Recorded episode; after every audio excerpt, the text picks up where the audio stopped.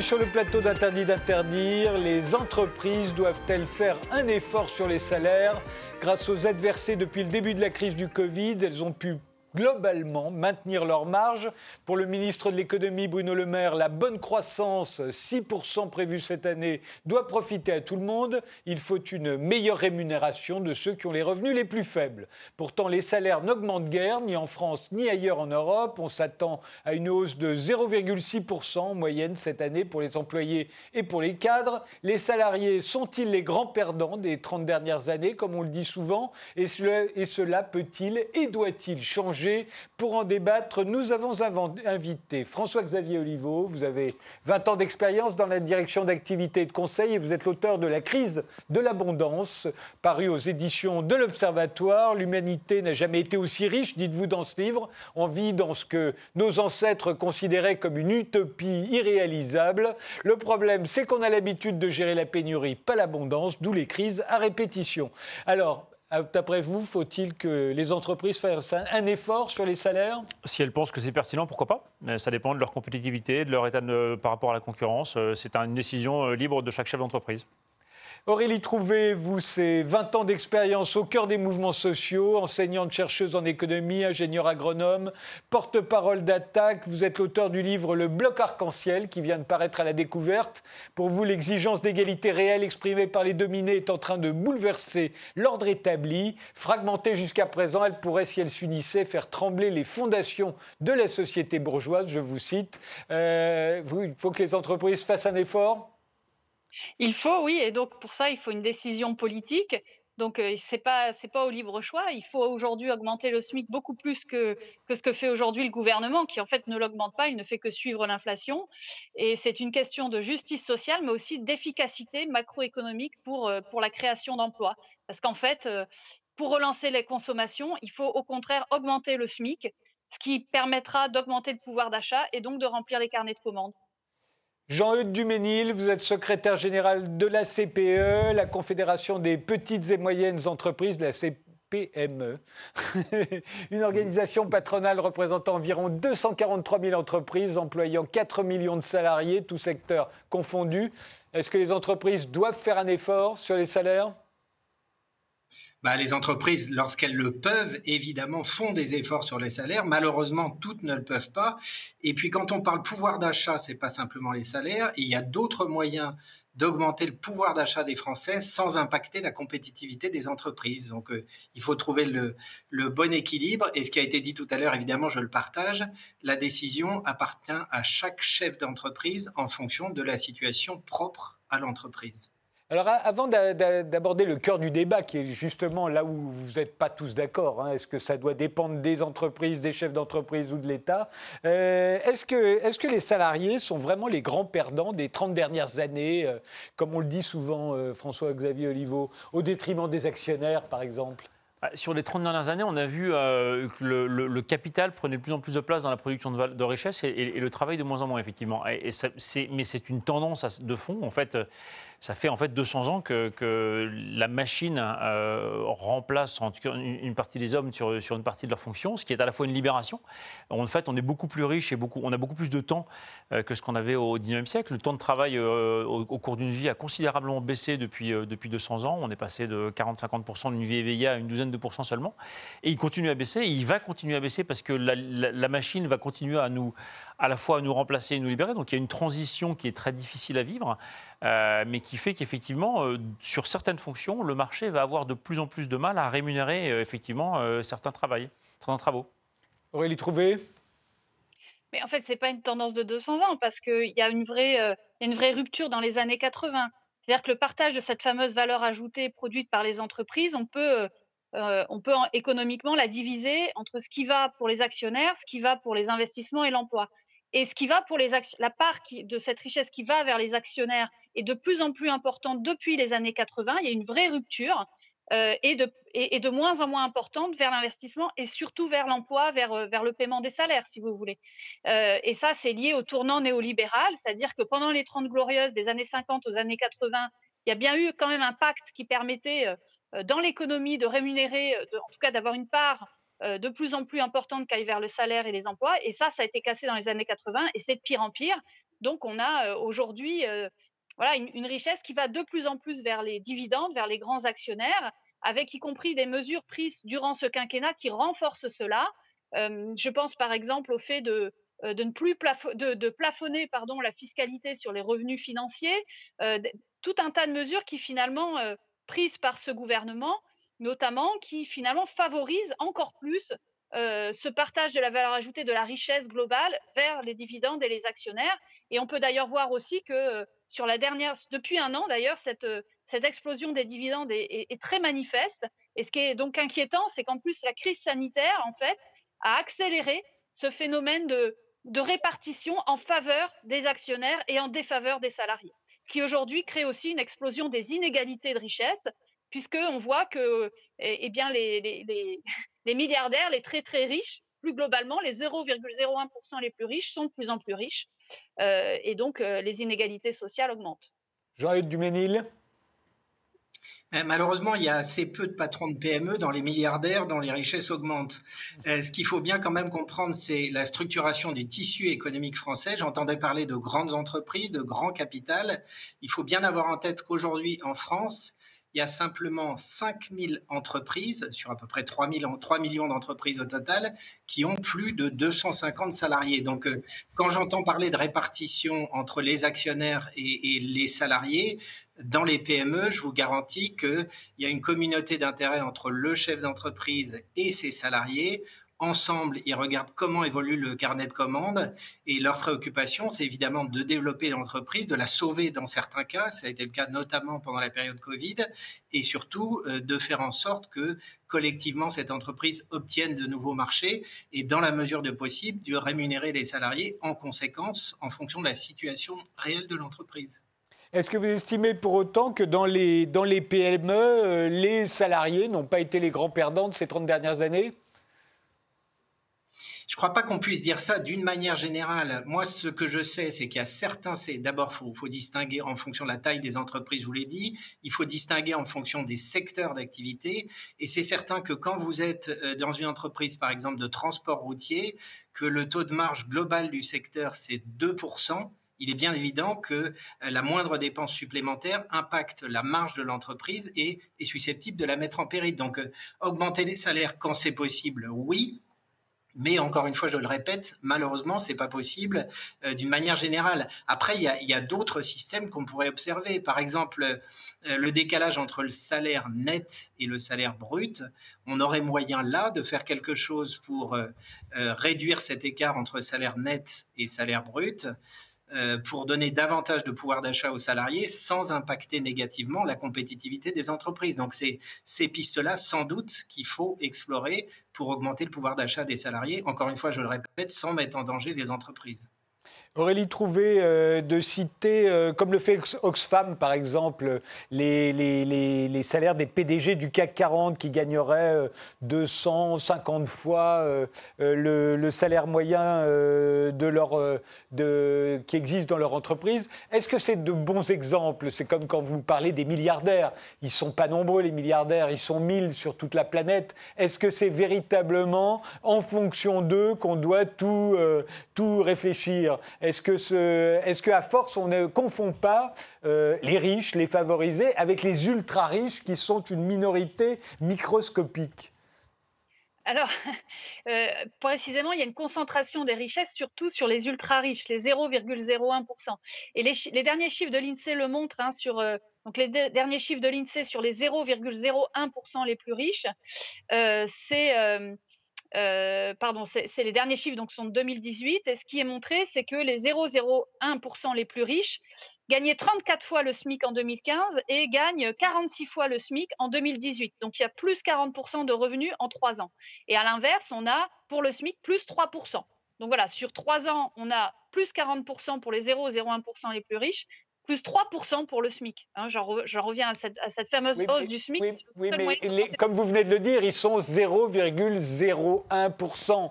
Euh, alors, que les gens qui gagnent le SMIC en France sont, je crois, un peu plus de 4 millions. Donc euh, à quoi ça sert de, de, bah, les comparer?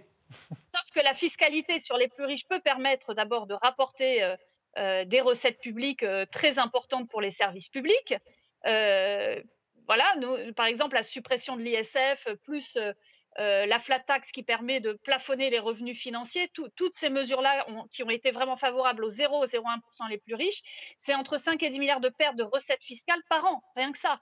Euh, et puis nous, évidemment, on propose aussi à Attac un, impôt sur le revenu beaucoup plus progressif et, beaucoup plus euh, qui taxe beaucoup plus les, les, très riches. Voilà, tout ça permet de rapporter des recettes publiques en plus dont on manque tant euh, je rappelle que pour les hôpitaux publics, hein, les, soignants, euh, les organisations de soignants estiment qu'on manque à peu près de 100 000 emplois pérennes dans les hôpitaux publics. À l'heure d'une très grave crise sanitaire, quand on nous dit qu'il n'y a pas assez d'argent pour les hôpitaux publics, bien sûr que si. On peut le récupérer par une fiscalité beaucoup plus redistributive qui taxe beaucoup plus les, très riches. Euh, et ça peut rapporter, je vous dis, 10, 20, 30 milliards d'euros. par an, plus une taxe sur les transactions financières qui permettrait aussi de diminuer la spéculation. Et il y a deux fonctions à l'impôt qui sont très importantes, le partage des richesses et pouvoir récupérer des recettes publiques pour les services publics, pour la transition écologique également, qui permettrait de créer par ailleurs euh, euh, des, des, milliers des milliers d'emplois à la fois dans la fonction publique, mais aussi en aidant les entreprises privées sous, de, façon conditionnée. Euh, donc cet argent public, il est précieux. Et. Pour le en l'occurrence, on peut tout à fait taxer beaucoup plus les riches. et je pense que voilà, c'est ce serait une mesure de justice sociale qui, serait, euh, qui permettrait de, euh, par ailleurs de, répondre euh, à, des besoins socio-écologiques auxquels aujourd'hui on ne répond pas. François-Xavier Oliveau, je ne sais pas si cette histoire est vraie, mais un milliardaire américain à qui on disait on va tout vous prendre avait donné une pièce de, de 10 cents à son interlocuteur en lui disant ben voilà votre part. est-ce que, est véritablement, si on prenait tout aux milliardaires, est-ce que véritablement ça changerait le niveau de vie des autres? Alors, sur, surtout, ce qu'il faut bien garder en tête, c'est qu'il faut quand même qu'on continue à produire de la richesse. Euh, avant de penser à diviser le gâteau, il faut surtout euh, s'assurer, et je rejoins Jean Dumézil là-dessus, que, que l'entreprise est, compétitive, qu'elle peut être en concurrence avec ses, avec ses, avec ses, ses, concurrents dans d'autres pays.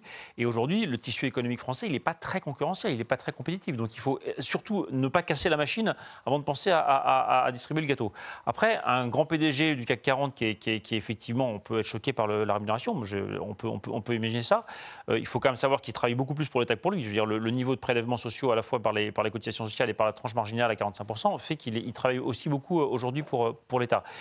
comment est-ce qu'on peut réduire les inégalités? Parce que là, où Aurélie Trouvé a, raison, c'est qu'il y, a eu quand même un creusement des inégalités et il y a une tendance. L'abondance est assez inégalitaire. L'abondance qu'on crée est assez inégalitaire. C'est l'une des crises qui est provoquée par l'abondance, avec deux effets. Le premier, c'est qu'effectivement, il y a, une, polarisation de certains salaires et certaines fonctions euh, qui fait que des gens qui vont apporter une très forte valeur ajoutée sur de l'intelligence artificielle, sur de la technologie, sur de la donnée, vont avoir des salaires qui vont monter très considérablement. Euh, les salaires manuels, techniques, restent assez, euh, se tiennent pas mal parce que finalement, on a encore besoin de gens pour euh, conduire la camion. Aujourd'hui, il y a une, vraie crise aujourd'hui autour de, autour de, par exemple, des conducteurs de poids lourds. On a une vraie crise autour effectivement du personnel médical. On a, Vous voulez dire qu'il en manque? Il en manque absolument. Euh, autour des, gens qui travaillent dans, le, dans les cafés, hôtels, restaurants notamment, serveurs et cuisiniers. Donc il y a des métiers qui sont en tension. Il y a des métiers sur lesquels les tensions inflationnistes parce qu'effectivement les, les, employeurs ont besoin d'augmenter les salaires Donc, pour, à ce moment-là, ils augmentent les salaires pour recruter. mais c'est normal. Il y a une demande. Voilà, il y a des gens qui et s'ils augmentent les salaires, aura plus de gens qui voudront travailler dans ces métiers-là, donc ça va, ça va fonctionner. Euh, pour traiter le, problème, il y, a un deuxième facteur de creusement de l'inégalité qui est un peu plus compliqué à comprendre, mais qui est la façon dont on crée de l'argent. Euh, et là, effectivement, la façon dont on injecte de la dette dans l'économie est très inégalitaire. Elle, tend notamment à, en fait, en voulant contrôler l'inflation, la Banque centrale a tendance à, surévaluer les patrimoines. Euh, et, donc, la plus grande part du creusement des inégalités telle qu'elle est détruite, elle est décrite, elle est aussi liée à cette façon de créer de la monnaie et d'injecter de, la monnaie dans le, dans, le, système économique par la dette. Et ça, je pense qu'il y a un vrai problème de fond qu'il faut traiter et, qui dépasse probablement le débat de ce soir, mais qui, qui, est vraiment une, une, source d'inégalité considérable. Donc ces, ces sujets-là, effectivement, on peut, on, peut les traiter, on peut les traiter à la base. Il y a d'autres façons de redistribuer l'abondance. Et moi, je suis un partisan du revenu universel, je suis un partisan du dividende monétaire. Donc, il y a d'autres façons qui me permettent de redistribuer l'abondance. Mais le, contrat de travail, il reste quand même, malgré tout, un sujet d'offre de, de, et de demande. C'est-à-dire c'est des gens qui contribuent à, la société. Leur travail a une certaine valeur. Cette valeur, elle peut être. Euh, ils sont en concurrence avec d'autres travailleurs dans d'autres pays. Ils sont parfois en concurrence avec des machines. Il faut garder ces éléments-là en tête. Pour, le salaire est aussi le prix du travail. Et on confond assez souvent on confond la valeur morale du travail avec son salaire. C'est-à-dire qu'on est toujours ah mais il faut que le salaire soit un minimum parce qu'en dessous c'est pas c'est pas décent. Je suis désolé, quelqu'un qui est bénévole, il a un travail qui a une valeur. Une personne qui élève ses enfants ou qui travaille euh, au foyer, elle, elle, elle, a un travail qui n'est pas forcément rémunéré par le marché mais qui a une valeur. Il faut vraiment distinguer considérablement la valeur morale qu'on attribue au travail, qui n'est pas liée au salaire. Moi, je ne considère pas qu'un PDG a un, travail qui vaut 250 fois plus sur, le plan moral qu'un SMICAR parce qu'il est, il est 250 fois plus rémunéré. Donc, il ne faut, pas confondre ça. Il y a une valeur marchande objectivement, c'est un marché. Il y a une offre, il y a une demande, il y a un point d'équilibre. C'est comme ça. On peut être contre, mais c'est comme ça. Et puis il y a une valeur morale et il faut vraiment séparer les deux. Euh, vous êtes d'accord, euh, Jean-Yves Duménil euh, Les salaires, au fond, c'est la, loi de l'offre et de la demande, et il ne faut pas chercher à intervenir? Euh, en tout cas, on le voit aujourd'hui, euh, on, a, ça a été dit très justement, aujourd'hui des vraies difficultés dans les entreprises pour recruter. C'est le paradoxe de la situation actuelle. Euh, une entreprise sur deux qui cherche à recruter dans le secteur des services connaît aujourd'hui des difficultés et plus de la moitié d'entre elles est obligée de renoncer à des marchés faute de trouver du personnel adéquat. Donc on voit bien qu'il y, y, a un vrai sujet aujourd'hui. Et Pardon, c'est Aurélie Trouvé qui a l'air d'avoir des problèmes, qui n'entend plus rien. Mais continuez, euh, Jean-Hugues. Ah ben, elle rate quelque chose d'intéressant. Ils, ils, vont, ils vont de régler ça. Pendant ce temps-là, continuez. Euh, oui, ce que, ce que je disais, donc, c'est que euh, on a une difficulté liée à la pénurie de compétences et, euh, pour répondre à Madame Trouvé précisément, un des vrais sujets aujourd'hui, c'est comment on crée davantage de richesses. Il ne s'agit pas simplement de taxer les richesses qui sont créées, mais de regarder comment on en produit davantage. Il faut jamais oublier qu'avant de distribuer des richesses, il faut les créer tout simplement. Et plutôt que simplement d'imaginer des taxes supplémentaires, nous, ce qu'on pense, c'est que pour euh, faire face à cette pénurie de compétences dont je viens de parler, une des solutions serait euh, d'ouvrir encore davantage la possibilité de faire des heures supplémentaires, ce qui va permettre aux entreprises de répondre à des marchés supplémentaires et pour favoriser ces heures supplémentaires, d'avoir euh, des heures supplémentaires qui soient exonérées de charges et défiscalisées. Les salariés seraient gagnants, les entreprises seraient gagnantes et l'ensemble de la collectivité serait gagnante puisqu'on créerait davantage de richesses. Et si on souhaite les taxer, encore une fois, la base, c'est de commencer par les créer. Aurélie Trouvé Oui, alors d'abord, je pense qu'il faut arrêter le dogme de la croissance économique euh, à tout, euh, enfin voilà, coûte que coûte. Euh, je ne suis pas plus pro-décroissance d'ailleurs que pro-croissance économique. Simplement, la question, elle est comment on partage la croissance économique et quel secteur faut-il faire croître ou décroître? Et ça, je crois que c'est un vrai débat. Mais la, création de richesse en soi, euh, depuis 30 ans, on a eu de la croissance et euh, il n'y a, eu, a pas eu pour autant euh, une baisse des inégalités et on, a toujours un, grand, de grands enjeux socio-écologiques auxquels on ne répond pas. Donc la question, elle est plutôt celle-là comment on partage la croissance et, quels secteurs doivent croître, mais aussi quels secteurs doivent décroître? Deuxièmement, sur la défiscalisation. Vous, mais vous, vous expliquerez aux salariés que, que leur secteur doit décroître et que même il faut les mettre dehors parce que leur secteur euh, produit davantage. À titre macroéconomique, c'est bien, mais sur le plan micro, ça va être un tout petit peu plus compliqué quand eh même, ben, par exemple, Sur les... Vous savez quoi? Je pense qu'il y a beaucoup de salariés aujourd'hui euh, qui en sont conscients. Aujourd'hui, on travaille avec des syndicats de salariés, les ONG environnementales, ATTAC et d'autres, justement pour dire qu'il faut une planification, il faut une garantie de l'emploi pour tous les salariés, quels que soient les secteurs, qu'il y ait certains secteurs qui qu'on ait besoin de faire décroître, ou en tout cas d'activité, mais qu'au contraire, on, prévoit euh, la reconversion de la production quand c'est comme ça, euh, qu'on prévoit aussi une garantie d'emploi, une formation professionnelle euh, pour pour d'autres activités qui, que, pourrait, euh, que pourrait faire telle ou telle entreprise parce qu'il y a de la transition écologique à faire. Par exemple, produire moins d'automobiles ou moins de, euh, camions et plus de transports en commun, euh, plus, voilà, plus de transports doux, comme on dit.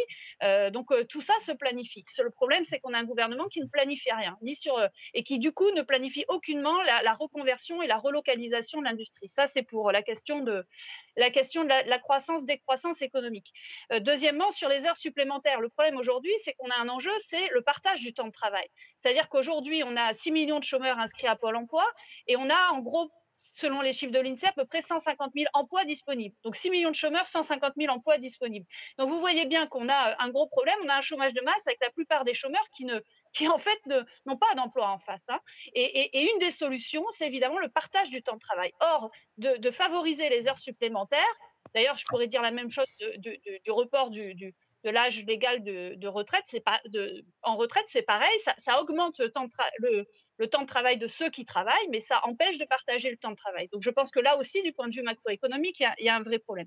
Et je finis sur la question des tensions. Moi, mais je suis absolument pas d'accord avec ce que vous dites là. Hein, naturellement, les salariés ne sont pas interchangeables les uns avec les autres. Euh, eh ben, la difficulté, vous l'avez parfaitement dit, c'est les offres d'emploi non pourvues. Et euh, le sujet, c'est la formation, c'est l'orientation, et puis c'est aussi l'accompagnement des demandeurs d'emploi, et c'est l'incitation à la reprise d'un emploi aujourd'hui. Quand vous êtes chef d'entreprise, que vous ne parvenez pas à recruter, que vous avez des millions de salariés en face qui cherchent un job, il y a un problème. Mais je vous en prie.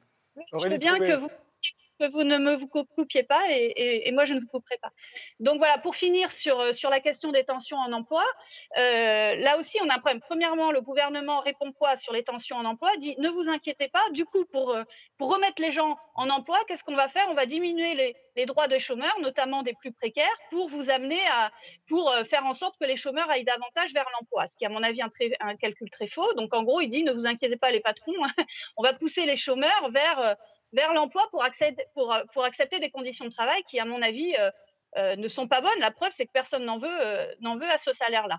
Et la deuxième chose, c'est que, en fait, je vois par exemple en agriculture, sur les saisonniers agricoles, il y a eu tellement, on, a, du coup, on a favorisé à mort le, la mobilité notamment et le fait de pouvoir aller chercher des travailleurs à l'international, mais ce qui du coup ne, ne, règle pas le problème en, France. C'est-à-dire que ça devrait pousser à de meilleures conditions de travail, mais comme on, favorise à mort la, mobilité des travailleurs internationaux, on dit en fait au patron, mais vous inquiétez pas, vous allez pouvoir euh, avoir des, des, travailleurs euh, euh, employés euh, qui viennent euh, voilà, de, beaucoup de, parties du monde et que par ailleurs on exploite du coup euh, avec des conditions de travail qui ne sont pas acceptées par les travailleurs locaux par ailleurs.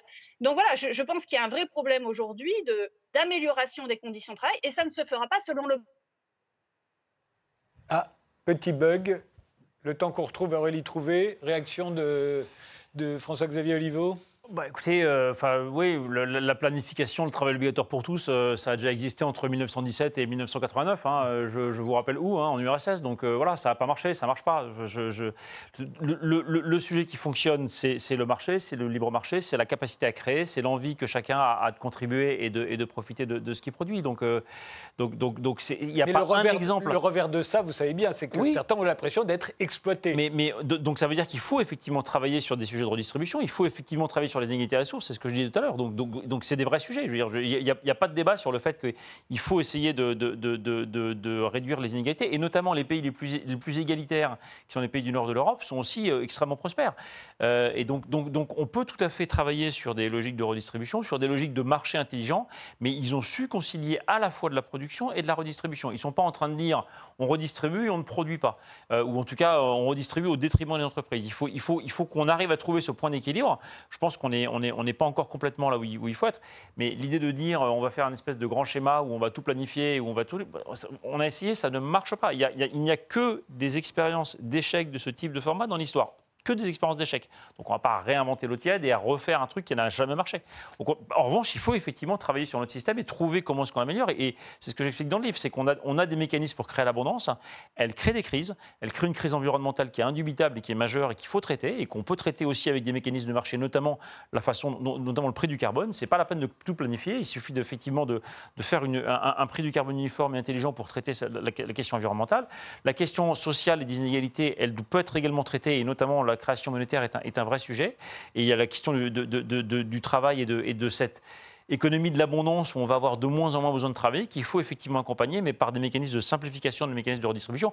Aujourd'hui, on a, on a des mécanismes, on, parlait du chômage sur les, sur les bas salaires, il y, a, il y a une telle complexité dans le système d'aide de soutien, d'impôts, etc., autour, autour, des bas salaires, qu'on a, on a, on a des trappes à inactivité. Il y a des gens qui, effectivement, se retrouvent avec des, des situations où euh, ils aimeraient bien contribuer, mais finalement, ce qu'ils gagnent en marginal est tellement faible par rapport à ce qu'ils perdent en perdant des aides, en perdant des soutiens, qu'ils n'ont ils objectivement pas intérêt de le faire. Et ils ont plus intérêt à, récupérer des aides et à travailler au noir. Bon, c'est stupide. Alors, il y a quelques, ça a été amélioré, il y a eu la prime pour l'activité qui a été mise en place, mais on n'est pas encore sur un système qui est très simple et qui est très lisible.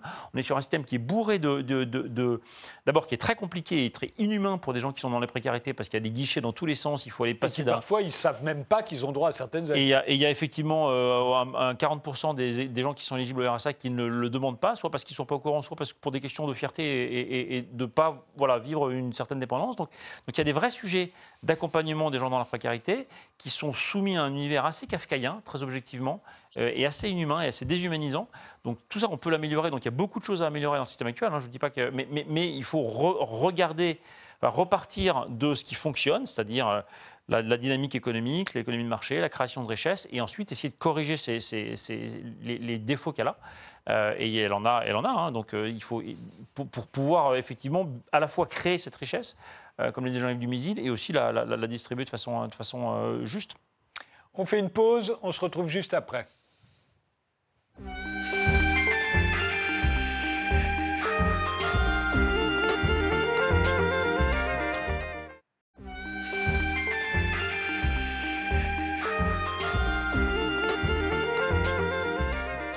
On reprend ce débat sur l'augmentation des salaires avec François-Xavier Oliveau, l'auteur de La crise de l'abondance, avec Aurélie Trouvé, euh, porte-parole d'attaque euh, qui publie le bloc arc-en-ciel, et avec euh, Jean-Hugues Duménil, qui est secrétaire général de la CPME, la Confédération des petites et moyennes entreprises, une organisation patronale. Donc on va en venir au, salaire et à l'augmentation des salaires plus particulièrement. On va oublier le chômage, oublier euh, la crise environnementale. Mais d'abord, je voudrais s'arrêter sur les écarts de salaire, parce que dès qu'on parle d'augmentation de salaire, on en vient tout de suite à parler des inégalités et des écarts de salaire.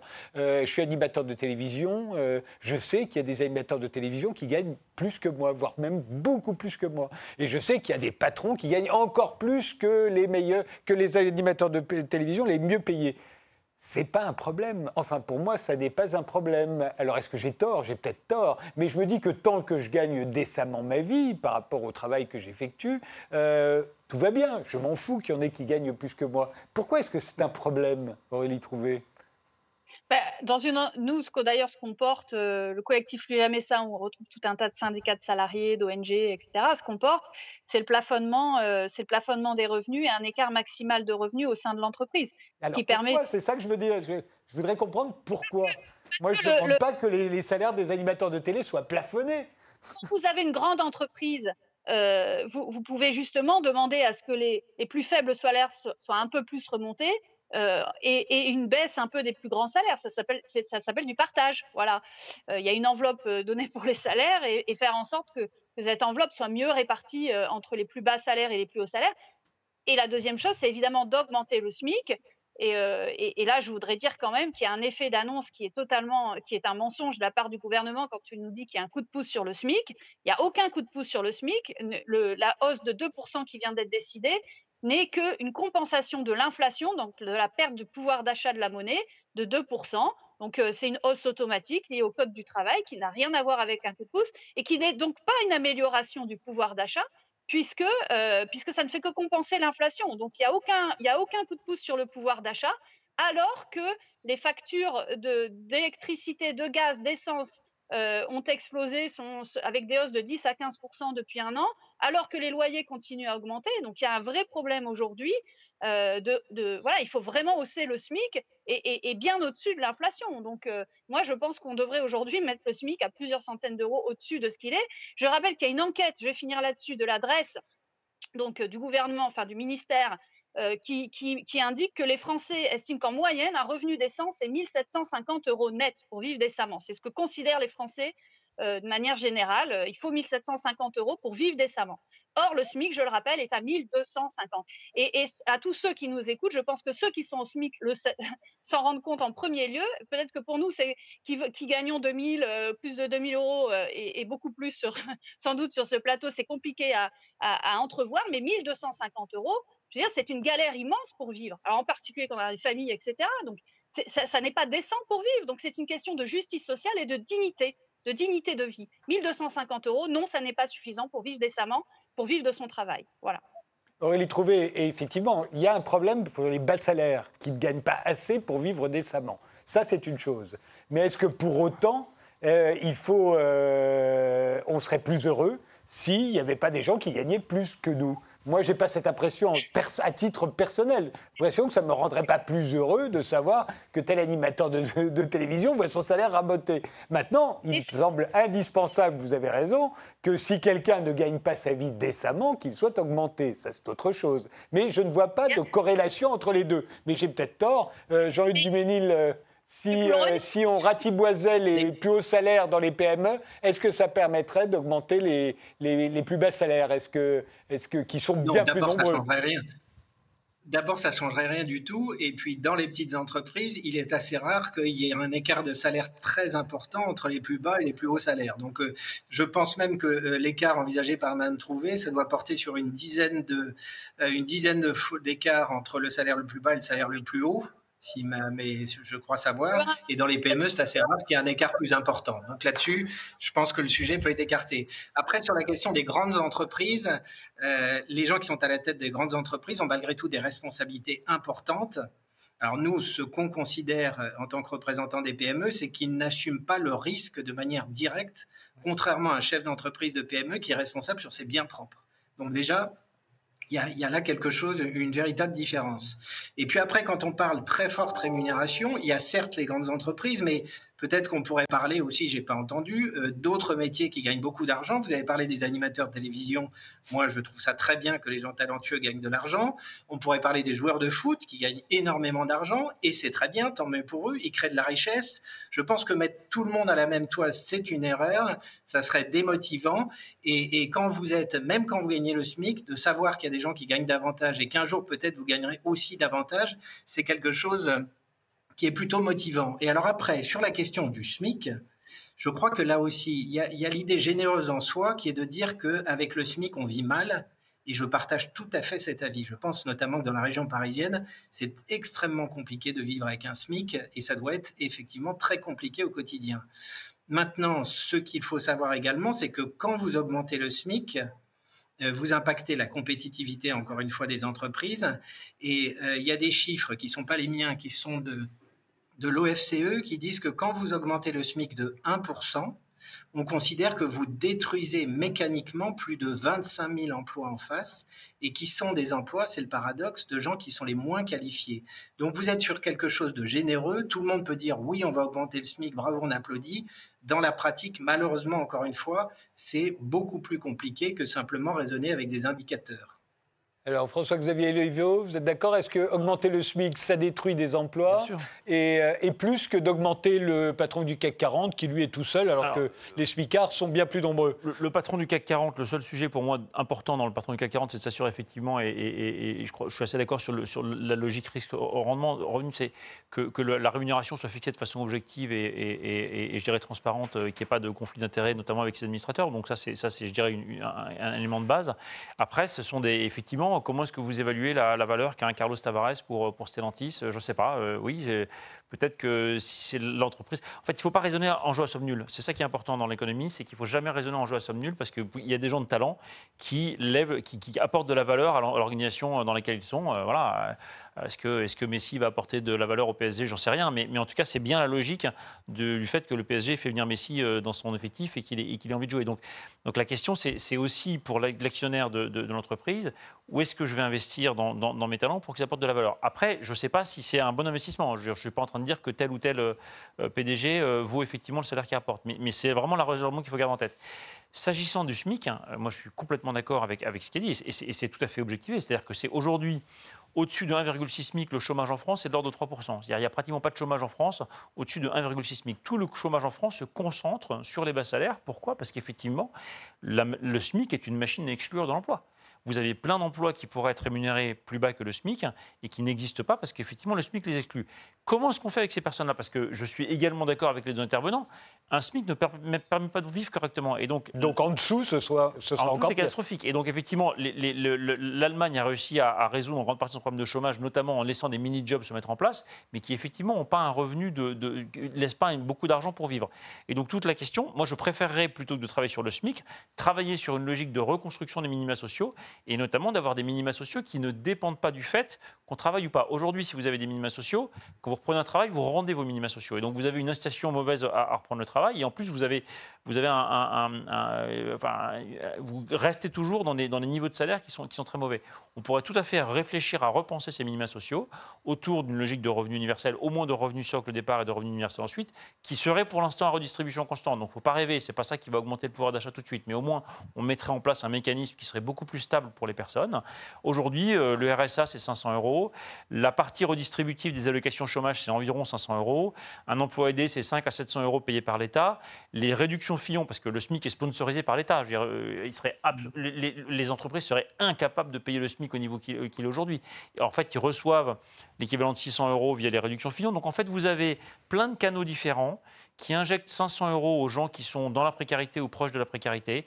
Pareil, les intermittents du spectacle, le, rendement régime moyen, c'est de l'ordre de 400 euros par, intermittent. Enfin, vous avez fait plein de, différents guichets. Et en fait, on pourrait complètement restructurer ça autour d'un revenu socle de 500 euros qui serait d'ailleurs Valérie Petit euh, a fait une, proposition dans ce sens-là à l'Assemblée nationale récemment, qui, a, qui, été acquise et acceptée par un certain nombre de, députés de différents, de différents euh, de différents horizons, ça allait de la droite à la gauche, pour réfléchir à la façon dont on peut reconstruire une protection sociale beaucoup plus englobante, beaucoup plus stable et beaucoup plus simple, et donc beaucoup moins coûteuse pour l'État, entre parenthèses, euh, pour avoir quelque chose qui, soit, qui permette aux gens d'avoir un revenu, euh, d'avoir un salaire qui est éventuellement pas, le, pas, pas un salaire euh, décent ou pas un salaire minimal, mais d'avoir un complément de revenu qui ne dépende pas du fait qu'on travaille ou pas. Et là, je pense qu'il y a une vraie réflexion à mener autour de, autour de cette, cette logique-là, qui, est portée par différentes personnes, par un, un Par un Marc de Basquiat, par une Valérie Petit, autour de cette logique de dire refondons notre système social pour avoir quelque chose de beaucoup plus protecteur. Évidemment, à fiscalité constante aujourd'hui, à redistribution constante, donc ce n'est pas ça qui va faire que vous allez gagner 2000 euh, euros demain, ça c'est clair, il ne faut pas se mentir. Mais au moins, on peut avoir quelque chose qui est plus, plus sécurisant pour les parcours et qui permette aux gens, plutôt que d'aller remplir des CERFA et d'aller faire la queue euh, à, la caisse d'allocation familiale pour demander leur RSA et pour comprendre pourquoi est-ce qu'ils ont perçu moins ou plus, ou etc., d'avoir de se, de se concentrer sur un projet personnel, un projet de vie. Je vous écoute. Parce que j'imagine que vous avez beaucoup de choses à répondre, Aurélie Trouvé. Non, la première chose pour répondre sur la question de euh, quand on augmente les SMIC, ça détruit des emplois, ça c'est faux. Il y a, une, il y a, une méta il y a plusieurs méta-analyses euh, en économie qui ont été faites, c'est-à-dire qu'on a regroupé toutes les analyses faites depuis 10-20 ans sur ces questions-là. En fait, euh, on se rend compte que l'effet sur l'emploi est minime ou, nul. Voilà. Ça, dépend, du niveau. Ça dépend du niveau. Aux États-Unis, effectivement, quand c'est un, niveau très faible en fonction du salaire médian, effectivement, ça ne fait pas l'emploi, mais ça dépend du niveau. Je, vous parle des méta-analyses faites sur le cas français. Hein. Je prends un économiste comme Michel Husson, euh, malheureusement qui vient de décéder, et qui, le montre très bien sur les méta-analyses depuis, euh, et sur toutes les études économiques produites, y compris par l'OFCE depuis, euh, depuis 15 ans. Deuxièmement, sur la question pourquoi s'en prendre aux salaires, aux revenus, je l'ai dit, un, pour par, la fiscalité pour avoir davantage de recettes publiques, et c'est pas minime. Euh, L'ISF, la flat tax notamment, c'est au moins 5 milliards d'euros par an en moins de recettes publiques qui visaient particulièrement les 0,01% les plus riches. Euh, et puis, troisièmement, je voudrais réagir sur, euh, oui, et, sur cette question aussi des plus riches. Le problème, c'est qu'on a une croissance économique qui est durablement faible. Elle ne remontera pas, elle est durablement faible. Et cette croissance économique, donc si vous voulez, la richesse produite en plus chaque année, elle est extrêmement faible et il faut la, partager. Et, donc la question, c'est comment on la partage. Et donc pour la partager davantage vers les plus défavorisés, eh bien il faut aussi prendre sur les plus riches. Ce n'est pas plus compliqué que ça. Et troisièmement, sur euh, la question de la question pardon de rehausser euh, les, les, salaires les plus bas, en fait, ça peut être justement très favorable à la relance de l'activité de l'emploi. C'est une pure analyse keynésienne. Hein, euh, euh, donc, je n'invente rien. Euh, c'est le, fondement de la pensée de Keynes. C'est-à-dire que quand on, on, rehausse le pouvoir d'achat des plus précaires, c'est eux, les plus faibles revenus, c'est eux qui ont la plus grande propension à consommer. Quand vous donnez 1000 euros à, quelqu'un qui a un faible revenu, il va beaucoup plus consommer que quelqu'un qui est très riche. Voilà. Et donc, pour relancer l'activité, l'emploi, le meilleur moyen, c'est de remplir les carnets de commandes. Alors, pas dans n'importe quel secteur, il faut le faire. C'est là qu'il faut driver en fonction de la transition écologique et sociale. Euh, mais, donc, quand vous remplissez les carnets de commandes, en rehaussant le pouvoir d'achat des, plus précaires, eh bien, vous créez de l'emploi. Et, et, donc, c'est effectivement une politique de la demande plutôt qu'une politique de l'offre comme celle qui est faite depuis le tournant néolibéral des années 80. Voilà. Jean-Luc Duménil moi, je ne crois pas du tout, ça ne va pas vous étonner, à l'économie dirigée. Je pense qu'effectivement, ça a été dit tout à l'heure, toutes les expériences ont été un échec et il n'y a aucune raison que ça change. Ensuite, quand j'entends euh, Madame Trouvé sur la répartition des richesses, je suis quand même un tout petit peu étonné. Quand on parle simplement de prélèvements supplémentaires, il faut quand même se souvenir que la France aujourd'hui est championne d'Europe des prélèvements obligatoires. Donc on a l'impression qu'on prélève rien du tout aujourd'hui. Plus de 57% de la richesse créée en France fait aujourd'hui l'objet de prélèvements obligatoires. Donc euh, on ne peut pas raisonner comme si on, était, on partait d'un point de départ. Ça, c'est le premier élément. Après qu'il faille réfléchir l'allocation de cet argent, savoir comment on l'utilise, oui, effectivement, ça, ça me paraît un point important. Et puis, il y a autre chose qui a été dit tout à l'heure, évidemment, qu'on ne peut que partager. Aujourd'hui, euh, il y a énormément de mécanismes qui existent pour aider les gens qui sont dans la difficulté. Alors, ça peut être du côté de l'État, ça peut être du côté du conseil régional, ça peut être du côté des départements, de la mairie, etc., etc. Et le résultat des courses, c'est que, en pratique, vous avez des gens qui ont intérêt à ne pas travailler plutôt qu'à travailler. Et ça, ces gens-là, on ne peut absolument pas leur reprocher, puisque c'est le système qui est comme ça. Donc, euh, avoir un dispositif qui permettra de refondre l'ensemble des aides de façon à bien euh, distinguer entre ce qui ressort de, des revenus liés à l'aide et puis des revenus euh, liés à l'activité dans une entreprise, ça serait quelque chose effectivement souhaitable.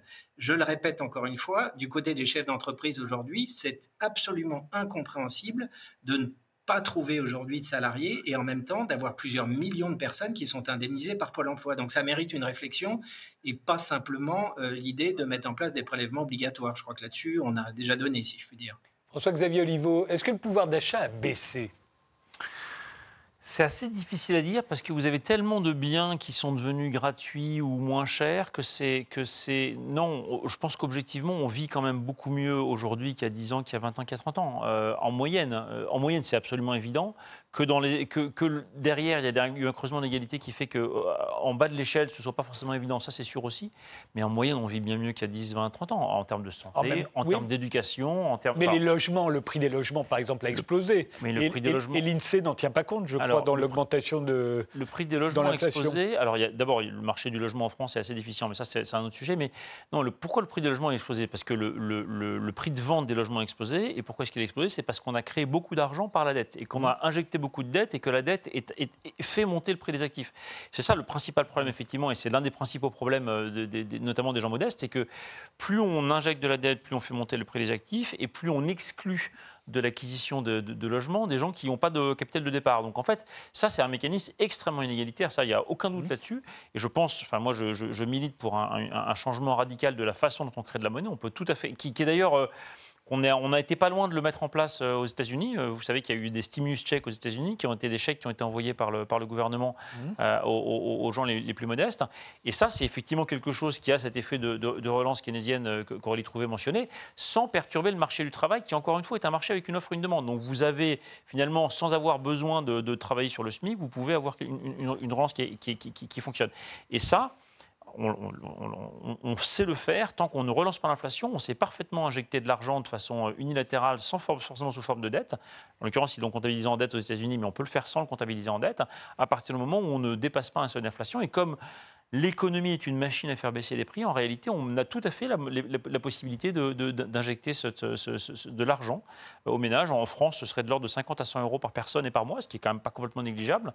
C'est pas, pas la folie, mais, mais c'est déjà pas mal et, ce serait quelque chose qui, augmenterait au cours du temps avec l'accélération avec de la technologie qui est de plus en plus déflationniste.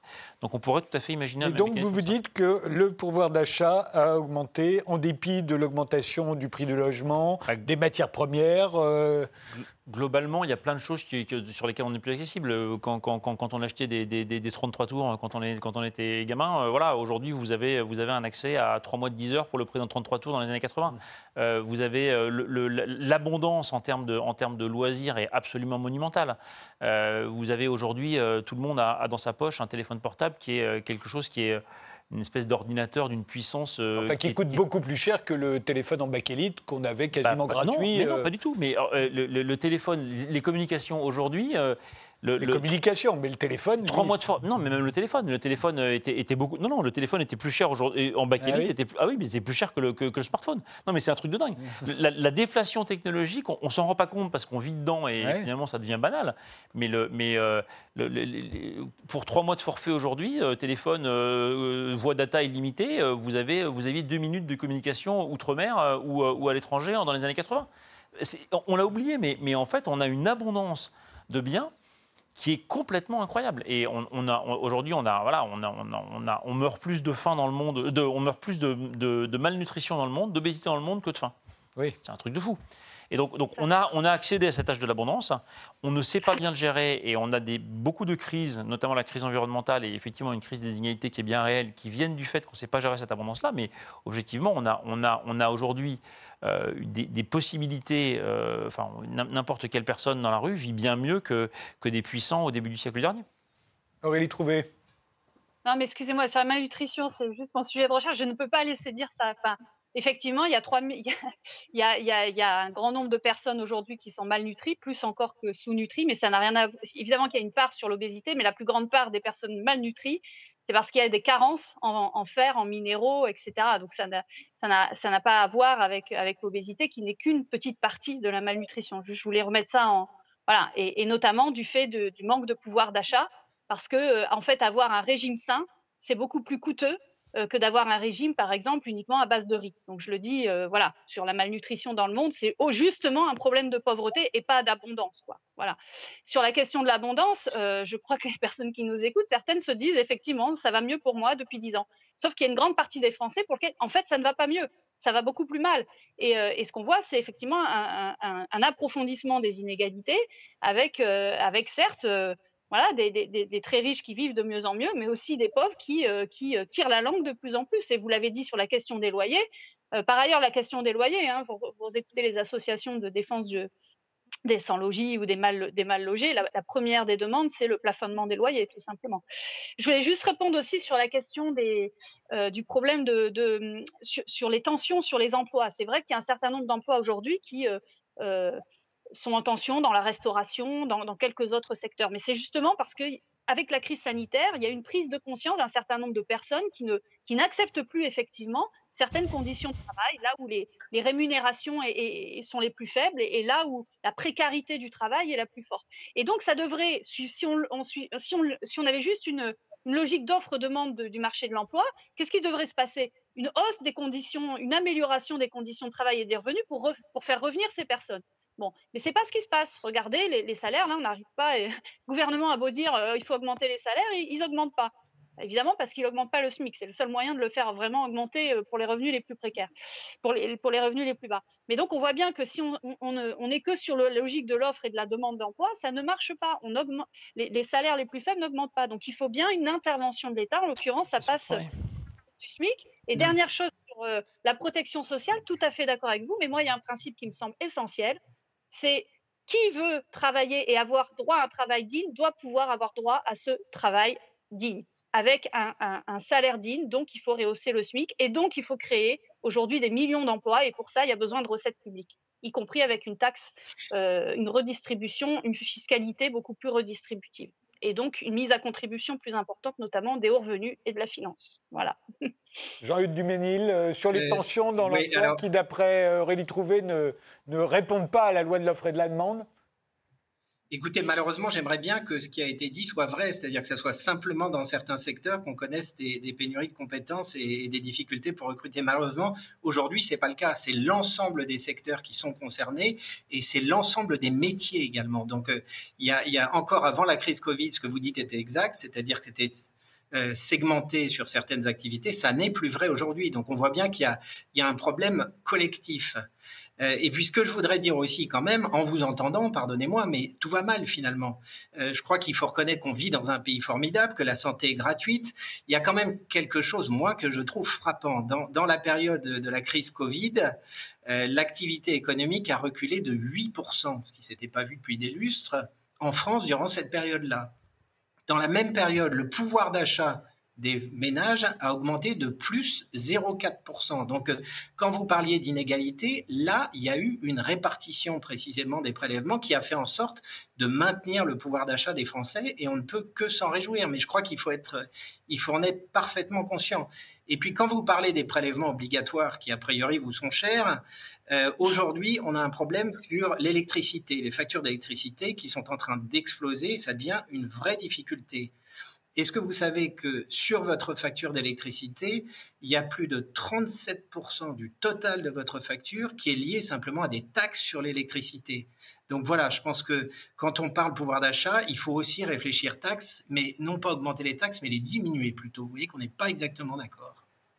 Euh, François-Xavier Oliveau, c'est quand même incroyable, seulement 8%. L'activité économique n'a baissé que de 8% depuis le début de la crise du Covid, alors qu'on a tout fermé. Absolument, mais c'est assez incroyable. Alors, on en, on, en, subit les conséquences aujourd'hui parce que ça a été quand même un coup de coup de frein puis de coup d'accélération avec, euh, avec des stocks qui sont vides entre-temps qui fait qu'aujourd'hui, on est quand même sur des tensions euh, à peu près sur tous les marchés euh, qui, sont, qui sont monumentales et qui vont mettre un peu de temps à se résorber.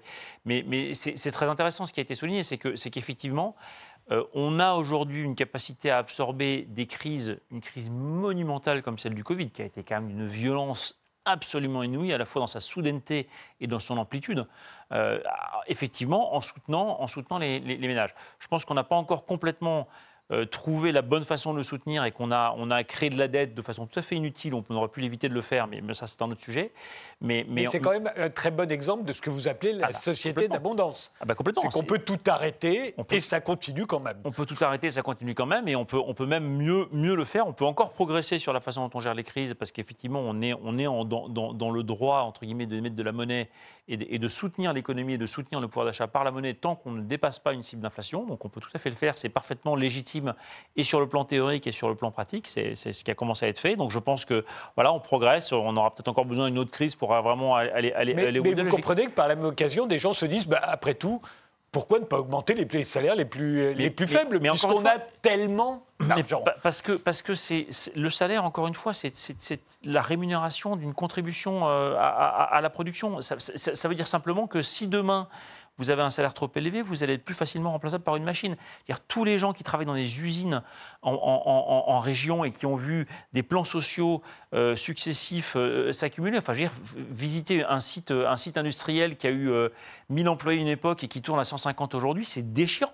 C'est déchirant. On se dit, mais c'est pas possible. Comment on a pu laisser de beaux sites comme ça se réduire? Et voilà, vous avez effectivement un certain nombre de fonctions qui sont remplacées par la machine. Et maintenir artificiellement un prix pour les salaires et d'ailleurs, pour les loyers, c'est exactement la même logique. C'est complètement, euh, c'est destructeur, c'est vraiment destructeur. Il faut, il faut effectivement répartir cette abondance-là, mais ce n'est pas forcément par le travail. Autrement dit, on est en train d'arriver à un monde où on va avoir de plus en plus de travail qui sera rémunéré, euh, qui, qui, sera, euh, qui sera non rémunéré, de plus en plus de rémunération qui ne sera pas par le travail. Et en fait, le travail et la rémunération sont en train de se séparer de plus en plus. C'est déjà le cas, par exemple, à la retraite. La retraite, vous avez une rémunération qui n'est pas directement liée au travail. Elle est, elle est, liée à un travail historique, mais vous ne travaillez pas et vous êtes rémunéré. Et inversement, qu'est-ce que vous faites dans ces cas-là? Bah, Vous faites du bénévolat. C'est-à-dire vous faites du travail non rémunéré. Et, cette logique-là, en fait, qui s'est installée à partir des années 40, qui n'existait pas avant, elle est en train d'augmenter de plus en plus. Et effectivement, on va voir de plus en plus une partie du travail qui sera rémunérée, une partie de la rémunération qui ne sera pas liée à un travail et une partie du travail qui ne sera pas rémunérée. Je vous remercie, je vous remercie tous les trois d'avoir participé à ce débat. On a déjà dépassé le temps imparti, pardonnez-moi. Merci de nous avoir suivis et rendez-vous au prochain numéro.